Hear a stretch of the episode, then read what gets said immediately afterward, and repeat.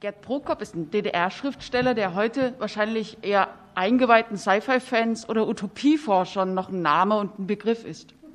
Ist die Forschungslage zur Science-Fiction-Literatur in der DDR so schon ziemlich schmal und ganz schön übersichtlich und wird die Tradition ostdeutscher Utopie-Literatur im Gegenteil zur Philosophie der Utopie kaum mehr erwähnt, als erwähnenswert erachtet in Darstellungen über die deutsche Fantastik, dann sind die Romane und die Erzählungen von Gerd Prokop völlig in Vergessenheit geraten.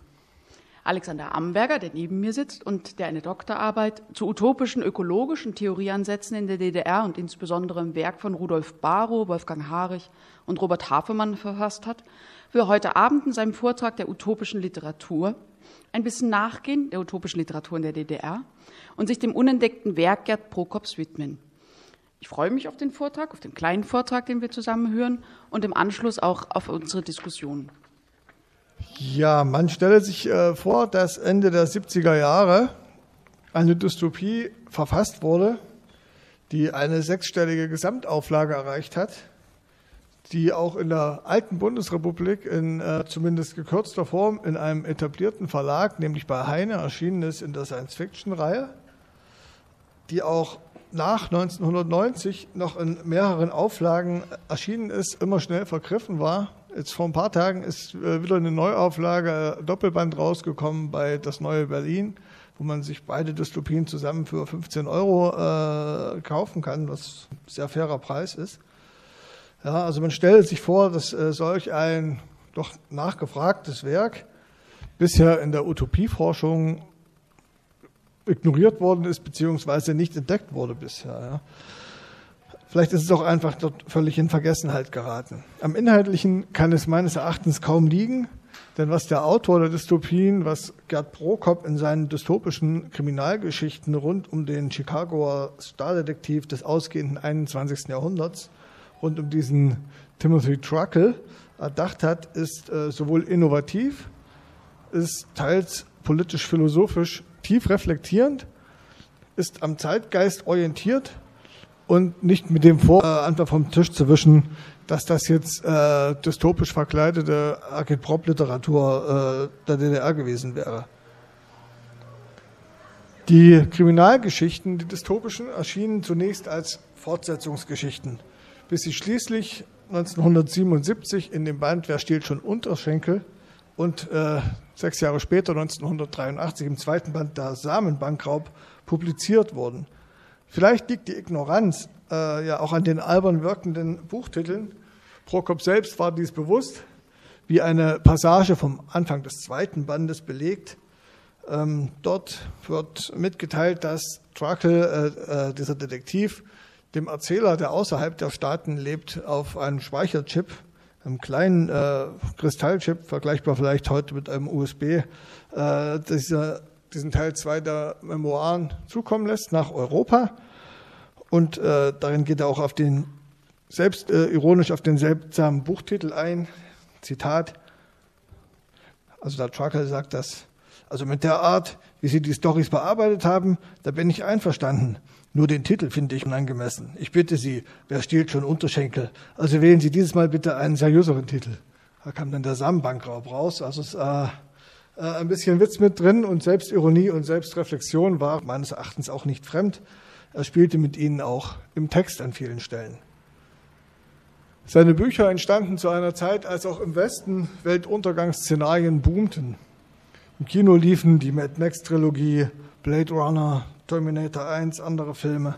Diskussionen um Wiederaufrüstung gab es, die Gefahren der Atomenergie wurden diskutiert, die Warnungen des Club of Rome, äh, die Diskussion um Smog und Umweltverschmutzung, vergiftete Flüsse, äh, das berühmte Waldsterben etc. Äh, es war auch eine Zeit der Zukunftsängste Ende der 70er Jahre. Ähm, jenseits der Mauer in der DDR griff Prokop dies alles auf. Sein Talent bestand darin, zwischen den Zeilen eventuell auch in der DDR zu benennen, diese aber so geschickt zu umschreiben, dass es dennoch in hoher Auflage gedruckt wurde. Doch dies greift schon vor, dem Thema will ich mich später noch äh, versuchen zu widmen, auch wenn es sehr kompliziert ist. Ähm, eine Entwarnung sei noch vorweggeschickt. Äh, ich werde jetzt nicht den Inhalt der Bücher nacherzählen. Ich versuche so wenig wie möglich zu spoilern, weil das ja Kriminalgeschichten sind und wenn ich jetzt erzähle, wie die ausgehen, dann ist es äh, nicht mehr interessant, das zu lesen. Und da nur drei, vier Leute die Hand gehoben haben, äh, wäre das jetzt gemein, das so weit äh, vorzugreifen. Ja, wer war äh, Gerd Prokop? Tatsächlich findet man über ihn relativ wenig äh, heraus. Ähm, auch das sonst allwissende Internet äh, hat nur wenig Informationen parat. Es ist eigentlich, glaube ich, auch nicht so wichtig, um die Bücher äh, zu lesen oder zu verstehen. Ähm, ein paar biografische Daten äh, kann man auf jeden Fall äh, sagen. Er wurde am 11. Juni 1932 in Richtenberg in Vorpommern geboren ähm, ging 1950 nach Berlin, studierte an der Kunsthochschule Weißensee zwei Semester und wurde dann Journalist, äh, Bildjournalist äh, bei der neuen Berliner Illustrierten bei der NBI. Dort äh, leitete er später auch die Abteilung für äh, also die Bildredaktion und arbeitete im Bereich der Dokumentation. Er dann von 67 bis 70 auch bei der Dokumentarfilmgruppe Heinowski und Schollmann arbeitete. Anfang der 70er Jahre, äh, 1970, 71 begann er, also veröffentlichte er die ersten Kriminalgeschichten und 71 äh, reichte er dann für einen Wettbewerb, einen utopischen Wettbewerb, eine Geschichte namens Der Tod der Unsterblichen ein, äh, die dann später auch äh, in die äh, dystopischen Sammelbände mit aufging. Da fand er diesen äh, Timothy Truckle.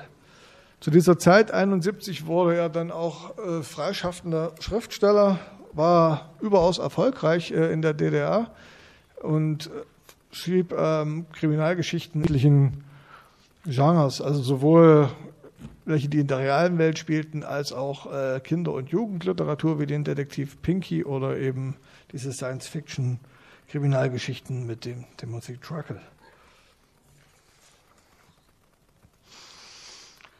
Ähm, er überstand als Schriftsteller auch die Wende und hatte nach 1990 äh, durchaus noch Projekte, zahlreiche Projekte, die äh, sowohl neue Literar literarische Geschichten betrafen, äh, als auch Theater- und Filmprojekte, die angedacht waren.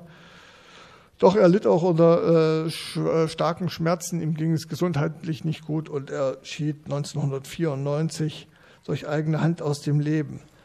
Im Neuen Deutschland erschien ein Nachruf von Armin Stolper. Darin wurde Gerd Prokop als außerordentlich loyal und als zurückhaltender Mensch beschrieben. Seine Truckle-Krimis wurden so Stolper mit Fantasie und Witz, mit professioneller Kennerschaft und immer vom heute vielerorts als völlig veraltet geltenden Standpunkt des Humanisten und Menschenfreundes aufgeschrieben. Nun äh, zur Utopie, zum Utopiebegriff. Ähm, Birgit meinte ja in der Begrüßung schon, dass ich die Dissertation über äh, Baron und Havemann geschrieben habe und da hatte ich äh, im Abschnitt über die DDR Science Fiction und Utopie noch etwas lapidar äh, gesagt, dass der Großteil der DDR Science Fiction ähm, nicht unbedingt in die Kategorie der politischen Utopie fällt, weil eben die Kritik am Bestehenden nicht äh, stattfindet. Nun habe ich mich intensiver in den letzten Jahren mit diesem Genre beschäftigt und muss das äh, doch revidieren, was ich damals gesagt hatte. Zumindest äh, stellt Prokop definitiv eine Ausnahme dar. Ähm, denn ein zentraler Baustein politischer Utopien oder Dystopien ist die konkrete Zeitkritik, äh, die Kritik an der bestehenden Gegenwartsgesellschaft und die lässt sich bei ihm finden. Denn zentral, ganz wichtig wird äh, natürlich nicht die Gesellschaft kritisiert, in der er lebt, äh, sondern die westliche, wobei es natürlich auch die Welt ist, in der er lebt, sondern wie gesagt, zwischen den Zeilen kann man auch Kritik an bürokratischen oder autoritären Strukturen in der DDR herauslesen wenn man das möchte. Man das, ob das auch so gemeint war, äh, das bleibt spekulativ. Wie gesagt, komme ich nachher auch noch drauf zu sprechen. Die Science-Fiction-Literatur in der DDR selbst führte eher ein Nischendasein, ähnlich wie äh, im Westen auch galt das Genre eher als Unterhaltungs- und Trivialliteratur und nicht als die ganz schwere Kost. Ähm, es wurde auch schamhaft, weil, weil der Science-Fiction-Begriff ja eher aus dem Westen kam, in den 60er Jahren und so weiter, noch nicht übernommen. Da hieß das noch utopische, fantastische Literatur oder wissenschaftlich fantastische Literatur. Erst gegen Ende der 80er Jahre wurde dann auch der Begriff Science-Fiction übernommen. Es hängt natürlich auch damit äh, zusammen, dass der Begriff der Utopie schon von Friedrich Engels äh, in den äh, 1880er Jahren seiner Entwicklung des Sozialismus von der Utopie zur Wissenschaft als Vergangenheit zugehörig zugeschrieben wurde. Deshalb äh, neue Utopien eher als Unterhaltungsliteratur bestenfalls äh, gegolten haben. Doch äh, man kann auch die politikwissenschaftliche Utopieforschung ähm, der Bundesrepublik diesbezüglich äh, benennen, dass es da ein Defizit gibt weil, wie gesagt, äh, da auch so äh, gedacht wird, wie ich es in meiner Dissertation äh, beschrieben hatte, dass das eben hauptsächlich Literatur ist, die zu wenig die Gegenwartsgesellschaft reflektiert und deshalb ähm, nicht unbedingt das Kriterium der einer Dystopie erfüllt. Bei Gerd Prokop finden Sie mehrfach klug eingebaute zeitkritische Aspekte wie gesagt, die Hauptkritik richtet sich natürlich gegen äh, den Kapitalismus und den Imperialismus, aber es geht auch darüber hinaus gegen äh, autoritäre und repressive Methoden generell und äh, er bemängelt dann natürlich auch das Grenzregime in diesen Zukunftsstaaten. Er bemängelt fehlende Reisefreiheit, Zensur und Überwachung und äh, wahrscheinlich hat der eine oder andere Leser in der DDR das auch äh, in Bezug auf die DDR interpretiert. Ähm, zudem erspart Prokop tatsächlich äh, den Lesern das Ausmalen eines widerspruchsfreien, doch eher langweiligen Kommunismus, wie man es aus Utopien kennt, äh, die zwar eine schöne Welt beschreiben, aber literarisch nicht allzu viel hergeben. Ähm, das liegt daran, dass er sich in diesen Dystopien kaum über die Welt außerhalb der isolierten Staaten äußert. Also es ist immer das draußen, man erfährt, dass das Leben dort besser ist, aber es wird nicht ausgemalt, sondern er konzentriert sich tatsächlich darauf, dass äh, die Dystopie in diesen zukünftigen USA auszumalen, ähm, die ein dystopisches Szenario im Stile von 1984 darstellen. Als Protagonist, und jetzt komme ich langsam zum Inhalt der Geschichte, als Protagonist äh, fungiert der kleinwüchsige Detektiv Timothy Truckle, äh, der durch seine innerhalb der Elite der äh, USA oder der Staaten angesiedelten Recherchen deren Verdorbenheit und die Brutalität eines völlig enthemmten Technikkapitalismus offenbart. Angesiedelt sind die Stories, wie gesagt, im Chicago des späten 21. Jahrhunderts, in den Staaten. Das ist ein Gebiet beschränkt auf ja, äh, die Nordstaaten der USA und die wurden vom Rest der Welt durch eine nahezu undurchdringliche Isolation, quasi wie eine Käseglocke, äh, isoliert, weil äh, der Rest der Welt keine Lust mit diesem Endzeitkapitalisten zusammen auf einer Welt zu leben und mit denen Krieg zu führen. So viel lässt sich sagen. Truckle selbst gehört, wie gesagt, zur Oberschicht. Er lebt in Chicago in einer luxuriösen, mit vielen Privilegien und Annehmlichkeiten ausgestatteten Wohnung, die sich in den oberen Etagen eines 1112 Stockwerke umfassenden Hochhauses befindet. Ähm, es ist ein Privileg, da oben zu wohnen, weil man damit quasi über der Smogschicht wohnt und auch mal einen Sonnenuntergang sehen kann, was der Mehrheit der Bevölkerung verwehrt bleibt, weil die Umweltverschmutzung äh, ein Höchstmaß angenommen hat. Welche Elemente politischer Dystopien lassen sich nun bei Prokop finden? Das Land wird beherrscht von einer eng verflochtenen, aus wenigen Personen bzw. Familien und Clans bestehenden politischen und wirtschaftlichen Elite die gleichzeitig die großen Konzerne, die Multikonzerne kontrolliert. Und an der Spitze dieser Familien oder Clans stehen die Big Bosse, das sind äh, ganz wenige. Der Rest der Bevölkerung lebt in Armut, wird unterdrückt und bespitzelt. Die Elite bestimmt über Exekutive, Legislative und Judikative. Gesetze folgen ausschließlich Konzerninteressen.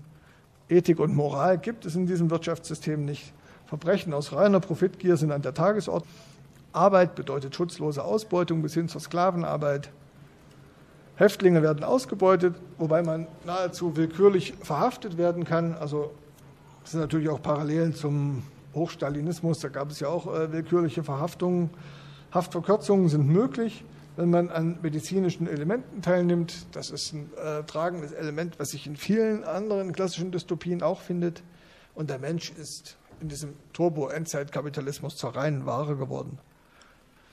Der Unterschied zum Frühkapitalismus, wo ein solcher Zustand auch äh, schon in der Realität bestanden hatte, der Unterschied ist, dass äh, hier neueste Technik eingesetzt wird, aber eben nicht, um die Arbeit zu erleichtern, was wäre, sondern im Gegenteil, um die Arbeiter völlig zu überwachen, auszubeuten und zu foltern.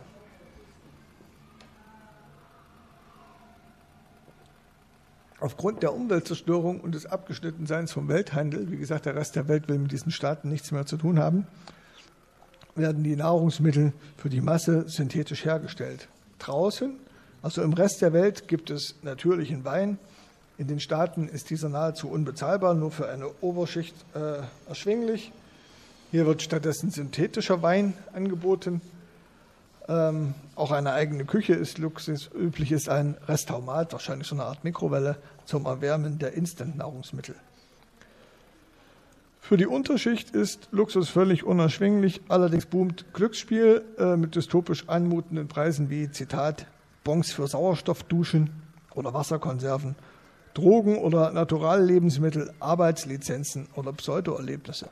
Auch hier gilt, wie im Falle der Produktionsbedingungen, dass mittels Technik das Elend nicht gebessert wird, wenngleich äh, zumindest für die Reichen die Illusion etwas hochwertiger ausfällt. Äh, reiche Leute können sich auch äh, einen künstlichen blauen Himmel zum Beispiel über ihre Villa projizieren lassen und ähnliche Geschichten. Ähm, die Unterschicht ist aber nicht bloß die Unterschicht, sondern nochmal unterteilt in äh, die einfachen Arbeiter und äh, die völlig deklassierten bzw. als lebensunwert äh, bezeichneten, die leben in sogenannten No-Lands. Wer nicht mehr arbeiten kann, schafft keinen Wert mehr und wird als lebensunwert eingestuft, verliert also seine Lebenslizenz. Und in diesen No-Lands äh, kann man alles kaufen. Das erinnert dann an Mad Max, äh, perversen Sex, Mordopfer, Organe oder ähnliches. Schlimmer noch sind nur die Paria-Areale, chemisch und radioaktiv kontaminierte weiße Flecken auf der Karte, die nur aus der Luft kontrolliert werden. Etwas skurril äh, mutet es äh, aus heutiger Sicht an, dass äh, der Individual abgeschafft wurde. Das ist ja eigentlich eher äh, heute eine Forderung gegen den Staat. Äh, hier ist es so, dass tatsächlich der, die Individualmotorisierung abgeschafft wurde, eben zur generellen äh, Überwachung der Bevölkerung, weil man gesagt hat, sozusagen, wenn die Leute alle ÖPNV fahren, können wir genau kontrollieren, wo sie hinfahren.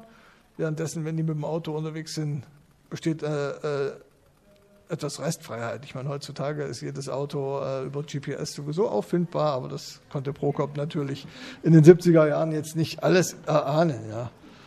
So, also man reist äh, mit öffentlichen Verkehrsmitteln oder gleich über Virtual Reality in schönere Gegenden. Prokop nimmt, das äh, fand ich eine sehr schöne Passage, gerade auch jetzt äh, in Zeiten von Quarantäne, Homeoffice und Corona. Prokop nimmt das Internet vorweg. Äh, Zitat, man hockt in seinen vier Wänden, braucht sich überhaupt nicht mehr vom Fleck zu rühren. Geschäfte und Einkauf, Börse und Arbeitsmarkt, schon ein Großteil der Arbeit selbst, Informationen, Bildung, Entspannung, alles via Bildschirm, sogar Sex- und Partnervermittlung. Irgendwann hört man auf, die anderen wenigstens noch per Communicator zu besuchen und lebt mit den Welten, die die Videowände so bereitwillig ins Haus senden. Auch in diesem Teilbereich zeichnet sich Prokop dabei durch eine differenzierte Technikkritik aus. Einerseits erleichtert die Technik das Leben und verschafft günstige und schnelle Ablenkung. Andererseits entfremdet sie aber auch den Menschen von der Umwelt. Die elektronische Kommunikation ermöglicht Totalüberwachung samt Datenspeicherung. Deshalb sind äh, solche Hightech-Produkte tatsächlich für die Armen auch erschwinglich, sodass sich möglichst viele Leute äh, elektronische Kommunikationsmittel zulegen, damit man die Daten besser sammeln und speichern kann. Die ökologische Situation ist, wie ich andeutete, äh, katastrophal. Durch Raubbau wurde ein Großteil der Natur zerstört bzw. kontaminiert. Durch Kriege, Atomversuche, Atomtests und auch Atombomben ist kaum noch Biodiversität vorhanden. Außerhalb der smogverseuchten Städte existieren lebensgefährlich strahlende Müll- und Schlammwüsten. Dazu gibt es die, äh, Zitat, Deathline, den Todesstreifen, der sich 50 Kilometer vor der Grenze rund um das Land zog und mit seinen Spürsystemen, Peilminen und Strahlenwerfern als unüberwindlich galt und die Staaten auch ohne die Isolation in ein großes Gefängnis äh, verwandelte. Ich kann mir vorstellen, dass der ein oder andere DDR-Leser äh, das vielleicht auch auf die Mauer bezogen hat. Aber ob Prokop das so gemeint hat, äh, ist eine andere Frage. Wer im Endzeitkapitalismus ein Kind möchte, benötigt eine Lizenz.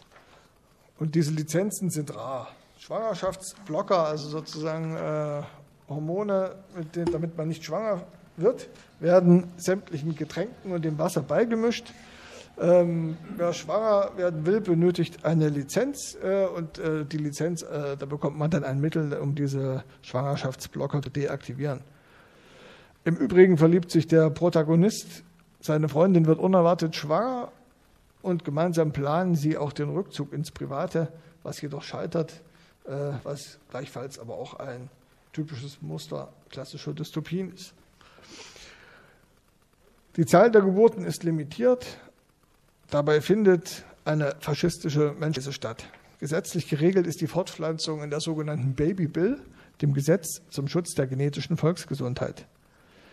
Wer ein Kind möchte, muss sich genetisch und medizinisch untersuchen lassen und seine sozialen sowie politischen Verhältnisse zur Durchleuchtung preisgeben. Zitat Kinder ohne Lizenz werden ebenso wie nicht reparable körperliche, äh, körperlich oder geistig behinderte Kinder annulliert. Das Gesetz löste 2017 das Gesetz über Geburtenkontrolle und das Gesetz zur Reinerhaltung der Rassen ab. Die wissenschaftlich verbrämte ideologische Begründung lieferte die rechtsradikale Genetic Health Society.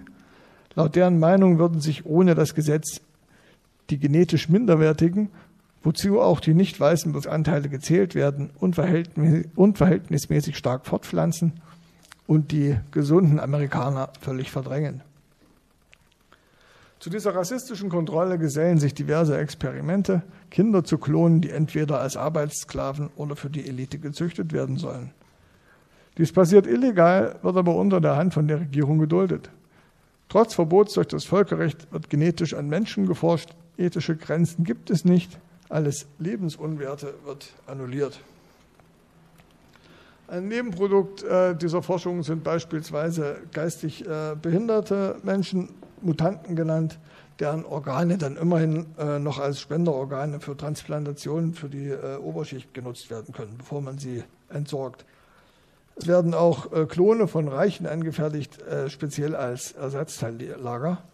Und auch so etwas, was man äh, heute diskutiert äh, in Bezug auf Transhumanismus, auf Human Enhancement, lässt sich bei Prokop schon finden.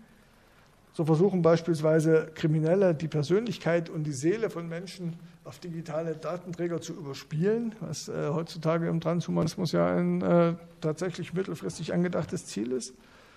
Und dann äh, Human Enhancement findet man beispielsweise, dass äh, einer der 150 Jahre alten Big Bosse seinem eigenen Weiterleben seinen Kopf dann auf den Brustkorb eines jungen Mannes als Wirtskörper äh, verpflanzen lässt. Was natürlich schon äh, ziemlich krank ist, äh, muss man auch erstmal drauf kommen. So, die Medien äh, sind monopolistisch gleichgeschaltet. Da alle Medien fest in der Hand einiger weniger Leute sind und also nur publiziert wird, was diesen genehm ist, sind Gerüchte oft eine Quelle der Wahrheit, zuweilen die einzige. Fernsehen ist dabei das zentrale Medium zur Ablenkung, zur Unterhaltung und zur Manipulation der Bevölkerung, was ausgestrahlt propagandistischen Charakter. Live-Ereignisse werden zeitversetzt äh, übertragen, um sie im Falle eines unerwarteten Zwischenfalls zensieren zu können. Sowas kennt man ja auch aus der Realität. Der Punkt, um den sich Prokops Dystopie dreht, ist äh, im Kern eigentlich die Zwiespältigkeit von Technik. Er beschreibt ausführlich die Vorzüge des digitalen, chemischen und medizinischen Fortschritts, macht aber eben zugleich deutlich, dass innerhalb einer Klassengesellschaft nicht alle in gleichem Maße davon profitieren können. Außerdem schildert er, wie Technik gegen Menschen eingesetzt wird und zur Herrschaftsstabilisierung und Profitmaximierung der Elite beiträgt. Als Detektiv in den höchsten Kreisen gerät Truckle immer wieder in Kontakt mit dem übermächtigen und skrupellosen Geheimdienst NSA, den gibt es ja auch in der Wirklichkeit. Äh, CIA gibt es äh, nicht mehr, der wurde abgeschafft, weil die USA durch die Isolation ja ohnehin keine Kontakte mehr nach außen haben und deshalb auch keinen Auslandsgeheimdienst mehr brauchen. Ähm, ja, er wird von diesem NSA bedrängt, regelmäßig kann sich dem aber meist entziehen, weil er Kontakte hat zu den großen Konzernchefs auf der einen Seite und dann äh, auch zum Underground auf der anderen. Underground ist äh, eine illegale Opposition, ähm, die gegen das System kämpft und Truckle ist nicht nur Detektiv der Oberschicht, sondern eben auch äh, Mitarbeiter oder Agent für diesen Underground. Ähm, mehrfach gerät er dabei in die Fänge des NSA und wird dort gefoltert. Die Methoden äh, des seitenlang geschilderten Folterverhörs erinnern an klassische Utopien wie Orwells 1984, nur eben auch wieder auf einem höheren, äh, auf Stand der Zeit äh, stehenden technischen Level. Äh, in dem Kapitel Spiel auf Leben und Tod wacht der Detektiv äh, nämlich dann in so einer Verhörzelle auf. Das ist erstmal eine dunkle. Ähm, und er wird aufgefordert, Ziel des Verhörs ist, dass er eben die Tätigkeit für den Underground gesteht. Alle NSA-Verhörer haben dabei äh, denselben Namen. Sie heißen Frank A. Devlin. Also er weiß nicht, ob das mehrere sind. Äh, er verliert auch völlig den Überblick über Raum und Zeit, aber es scheinen wohl mehrere äh, Agenten zu sein, die alle gleich aussehen. Ähm, über Videoschirme werden dem dann plötzlich verschiedene Folterszenarien gezeigt. Als erstes eine mittelalterliche Folterkammer mit den bekannten Instrumenten und zwei Folterknechten. Dann die Grausamkeiten aus dem 20. Jahrhundert, Schmerzen, Hunger, Durst, Stromstöße, Luftverdünnung, Kälte, Hitze. Und schließlich stellt Devlin die modernen Instrumente vor, Schall- und Ultraschallpeitschen, Lichtbeile, was auch immer man sich darunter vorzustellen hat, und äh, dann auch die Manipulation lokaler Schmerzzentren im Hirn, sodass der Delinquent zwar Höllenquallen leidet, ohne dabei aber körperlich äh, malträtiert werden zu müssen oder das äh, nachweisen zu können, dass er gefoltert wurde. Ebenso gibt es natürlich Drogen und Substanzen, die das Opfer gerade so viel verrückt machen, dass sie sich dessen immer noch bewusst sind, mit einer, Zitat, bleibenden Teilidiotie. Truckle wird dann mit Lärm und Schockwellen von nichts und in Abwechslung gefoltert. Das Folterverhör äh, zieht sich, wie gesagt, über mehrere Seiten des Buches und der äh, Devlin sagt dann, sie werden dieses Haus nur als unser Mann verlassen oder als Verrückter. Es ist nicht neu, unbelehrbare Staatsfeinde und Unruhestifter für geisteskrank zu erklären und in Irrenhäuser zu sperren. Wir allerdings sind rationeller, wir machen sie verrückt und lassen sie laufen. Truckle wird letzten Endes nur erlöst, weil sich mehrere der Big Bosse für ihn einsetzen, weil sie ihn als Detektiv äh, noch brauchen. Gut, dann äh, die, um, die Frage, die ich nicht aufklären kann äh, und die wahrscheinlich auch im Dritten ist, äh, ist die Frage, ob sich Prokops Kritik auch gegen die Missstände in der DDR gerichtet haben können. Das ist wirklich nicht einfach zu beantworten. Denn wie gesagt, primär kritisierte er den kapitalistischen, imperialistischen Westen. Zugleich äh, richtete er seine Kritik aber auch gegen inhumane und autoritäre Systeme generell. Unfreiheit, Unterdrückung, Ausbeutung und Entfremdung stehen im Zentrum seiner Kritik. Leser, die diese Merkmale auch auf die DDR anwendbar sahen und sehen, können manche Passagen sicherlich als äh, Kritik an der DDR interpretieren. Doch meines Erachtens ist das eher ein Randphänomen als die Hauptstoßrichtung. Es finden sich natürlich Passagen zum Thema Reisefreiheit, etwa äh, da beklagt der Truckle in die wirkliche Südsee oder eine Reise rund um den Erdball. Stellen aus Büchern fielen ihm ein, die immer wiederkehrenden Hochzeitsreisen nach Venedig, nach Paris, die beneidenswert einst Menschen gelebt hatten. Und jetzt die da draußen. Er würde nie die Schönheiten dieses Planeten zu sehen bekommen. Welch eine Verarmung des Lebens. Es lohnte nicht einmal davon zu träumen. Er war unbarmherzig eingesperrt unter der Käseglocke der Isolation.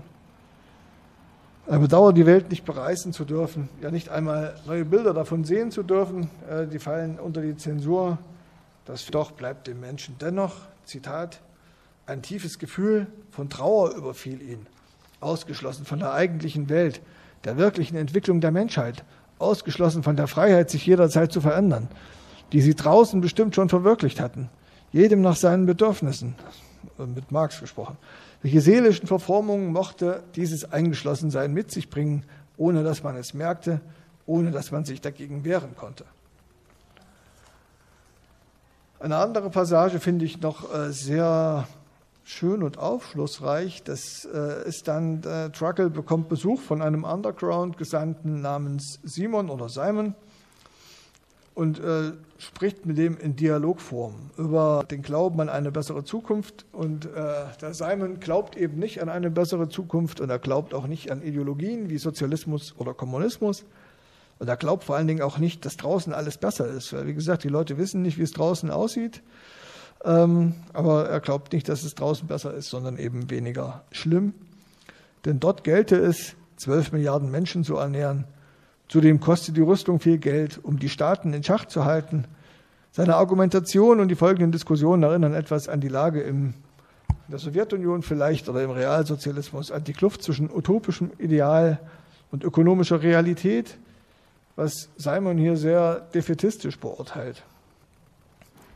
Viele Entbehrungen gibt es im Draußen, kein Luxus, steter Kampf gegen die Staaten. Krackel hingegen glaubt, dass der Sozialismus draußen schon verwirklicht sei. Simon hält dagegen. Und wenn sie wirklich die gleichen Rechte und gleiche Chancen für alle eingeführt haben, da könntest du doch nicht so luxuriös leben wie hier. Jedem nach seinen Bedürfnissen? Nimm doch mal deine als Maßstab. Stell dir das nur mal vor. Camembert und Moselwein, Whisky und Lambraten, Austern und Erdbeeren für 12 Milliarden. 12 Milliarden Urlaubsplätze, 12 Milliarden Luxusapartments mit Kommunikatoren, Videowänden und Klimaanlagen, mit Schallschutz und Superbad. Denk nur mal an die ungeheure Energie, die du für dich allein und multipliziere mit 12 Milliarden. Nein, Tiny, das ist und bleibt nur ein schöner Traum. Nein, das ist die Realität, protestiert Timothy, Timothy, die tatsächliche Welt von morgen. Ich gebe zu, es wird noch lange nicht alles verwirklicht sein. Eines jedoch könnten Sie sofort angehen, eine neue, wahrhaft menschliche Moral, Sittlichkeit, Achtung und Ehrfurcht vor jedem Menschen, Toleranz, Ehrlichkeit und Offenheit, Gleichheit, und Wahrhaftigkeit. Also es ist auch, äh, man merkt die Zeit, in der es entstanden ist. Man merkt äh, schon ähm, auch die, vielleicht die Rezeption äh, des Club of Rome oder auch äh, in der DDR ein, ein, ein Denken, was sich vom Wachstum verabschiedet und vielleicht auch eher auf postmaterielle Werte wie eben Moralsittlichkeit Toleranz, Ehrlichkeit und Offenheit mehr setzt als auf äh, die alten Verheißungen äh, der Tonnenideologie oder der Wirtschaftsaufschwungjahre äh, unter Ulbricht. Das ist auch ein Bruch mit der äh, alten Utopie der Ulbricht-Jahre, die eben vor allen Dingen diese dieses Wohlstandsszenario propagiert hat, äh, was jetzt sozusagen äh, in Frage gestellt wird, dass eben das für 12 Milliarden Menschen gar nicht umsetzbar wäre. Prokop selbst lässt offen, auf wessen Seite er steht. Das Stilmittel des Dialoges zwischen äh, dem Simon und dem Protagonisten ist allerdings äh, sehr gut gewählt, um solche Argumente, äh, auch solche grenzwertigen darzustellen und zu dis äh, diskutieren. Letzten Endes ist Prokop jedoch, äh, oder ist Prokops Dystopie ähnlich wie viele andere Dystopien eben kein, kein reines äh, Warnszenario, sondern soll auch natürlich utopisch trotzdem nach vorn weisen, soll äh, auch Hoffnung geben, gerade vielleicht im Hinblick auf, auf Blochs äh, Linie eines grundlegenden Humanismusprinzips, eben auf eine gerechte sozialistische Gesellschaft. Es ist völlig offensichtlich, dass Prokop den Kapitalismus als äh, Systemalternative zurückweist. Vielmehr sind die hehren Ideale des Underground, also den er dann einbaut, äh, lesbar als Bekenntnis eben zu einem besseren Sozialismus und zu einer humanen Gesellschaft. Und äh, ich gebe nochmal das Gelöbnis dieses Underground äh, wahr, Zitat. Ich gelobe mein Leben für die Verwirklichung der zwölf Grundrechte eines jeden Menschen einzusetzen, für das Recht auf Leben, das Recht auf Tod, das Recht auf Identität, auf nicht kontrollierten Freiraum, das Recht auf Nahrung, auf Wohnung, auf Bildung, auf Arbeit, für das Recht auf Gesundheitsschutz, auf Freizügigkeit, auf Gerechtigkeit und für das Recht auf Kinder. Ganz kurz was äh, zur Rezeption äh, sagen und dann können wir gern in die Diskussion oder in die Fragen übergehen. Im Bundesarchiv, auf der Homepage des Bundesarchives finden sich die Verlagsgutachten zu den beiden Büchern, zu den Erstausgaben. Äh, daraus geht nicht nur hervor, dass diese Erstausgaben jeweils mit 20.000 Exemplaren Hardcover gestartet sind, hm, auch dass die Diskussionen vorher äh, nur kleine Änderungen befürworteten und nicht grundlegend waren.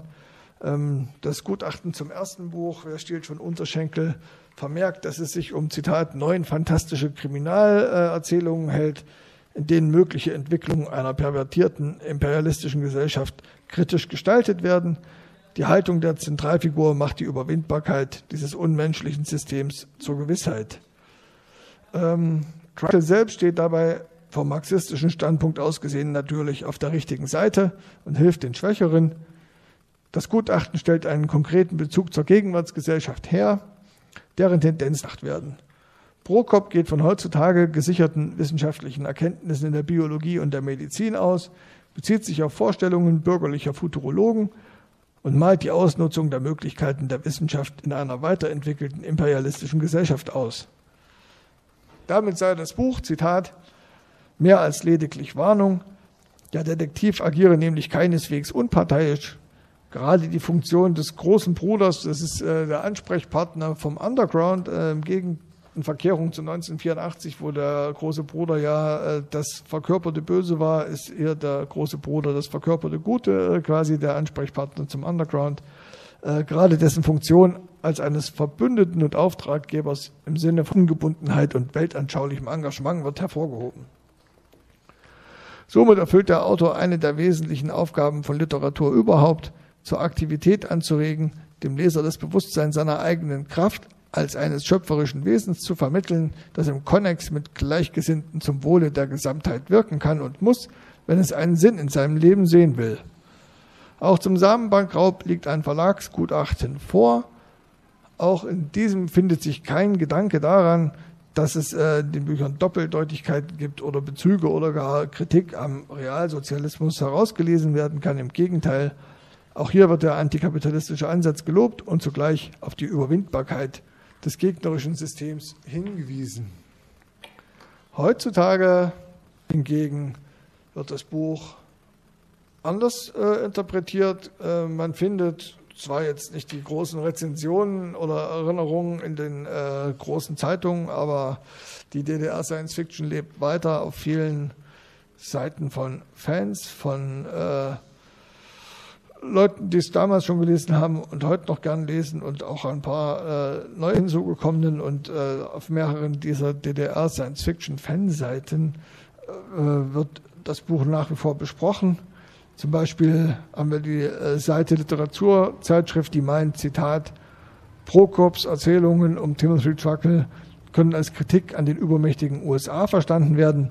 Möglich ist aber auch die Deutung als eulenspiegelhaftes Schmunzeln über die Verhältnisse im eigenen Land. Dann habe ich noch einen Rezensenten an der Seite namens tarnkappe.de, der meint, natürlich sind im Roman zahlreiche Parallelen gegeben zu einer Kritik an der damaligen DDR, wobei es Gerd Prokop gelang, es nicht zu offensichtlich werden zu lassen, sodass seine Bücher veröffentlicht wurden und sich auch große Beliebtheit erfreuten. Hinweise auf eine Zweiklassengesellschaft, wie sie ja in der DDR üblich war, schon durch das Vorhandensein von Forumchecks, die ein Einkaufen in Intershops ermöglichten und in deren Besitz nicht jeder gelangen konnte, sind darin genannten wie Missbilligung an den Methoden der Stasi.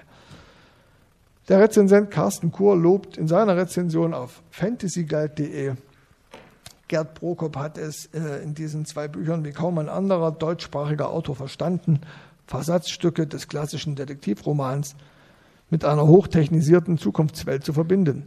Dabei kritisiert er Kapitalismus wie Kommunismus gleichermaßen, thematisiert den allgegenwärtigen Überwachungsstaat einer totalitären Diktatur in einer Deutlichkeit, die mich überrascht und verwundern lässt, dass die Stasi die Veröffentlichung der Bücher, Veröffentlichung der Bücher abgesegnet hat. Naja, das halte ich auch für eine etwas verquere Aussage, aber so ist es halt im Internet. Äh, und abschließend noch Armin Mohle, der in seiner Rezension von der Samenbank Raub schreibt, es ist aber müßig, darüber spekulieren zu wollen, ob Prokops Entwurf der zukünftigen USA tatsächlich gegen den Klassenfeind gerichtet war. Immerhin erschienen die beiden Sammelbände erstmals 1977 und 1983 in der DDR. Oder ob er ein Spiegelbild des Staates darstellt, in dem der Autor seinerzeit lebte. Immerhin gleicht der Energieschirm der Prokops USA umgibt in seiner Funktion verblüffend den Grenzanlagen der DDR, auch wenn er nicht von den USA selbst errichtet wurde. Außerdem haben auch US-amerikanischen Autoren bereits Visionen einer totalitären USA gebracht. Also da relativiert diese Kritik eigentlich in einer, glaube ich, ziemlich äh, treffenden Art. Und insofern möchte ich jetzt so, äh, zum Abschluss kommen. Und äh, das sind alles neuere Sachen aus den letzten Jahren. Aus den letzten Jahren, aus den letzten zehn Jahren. Ähm, Genau, also ich würde es abschließend sagen, dass man diesen Aspekt der DDR-Kritik auf keinen Fall überbewerten sollte und dass sich viele der kritisierten Maßnahmen, ob äh, unüberwindbare Grenzen, Totalüberwachung, Repression und Folter, eben auch in den unterschiedlichsten politischen Systemen finden lassen. Sich dagegen zu wenden, äh, war wohl der Standpunkt äh, Prokops und der Standpunkt eben des Humanistenfreundes, den Armin Stolper in seinem Nachruf betonte. Und das sorgt, äh, und das denke ich, ist wichtig, äh, ist auch bedauerlich, äh, es sorgt natürlich für eine Aktualität auch von Prokops Dystopie ähm, und ist ein Plädoyer für Humanismus und Menschenfreundlichkeit. Und damit danke ich erstmal für die Aufmerksamkeit und freue mich auf Kommentare oder Nachfragen.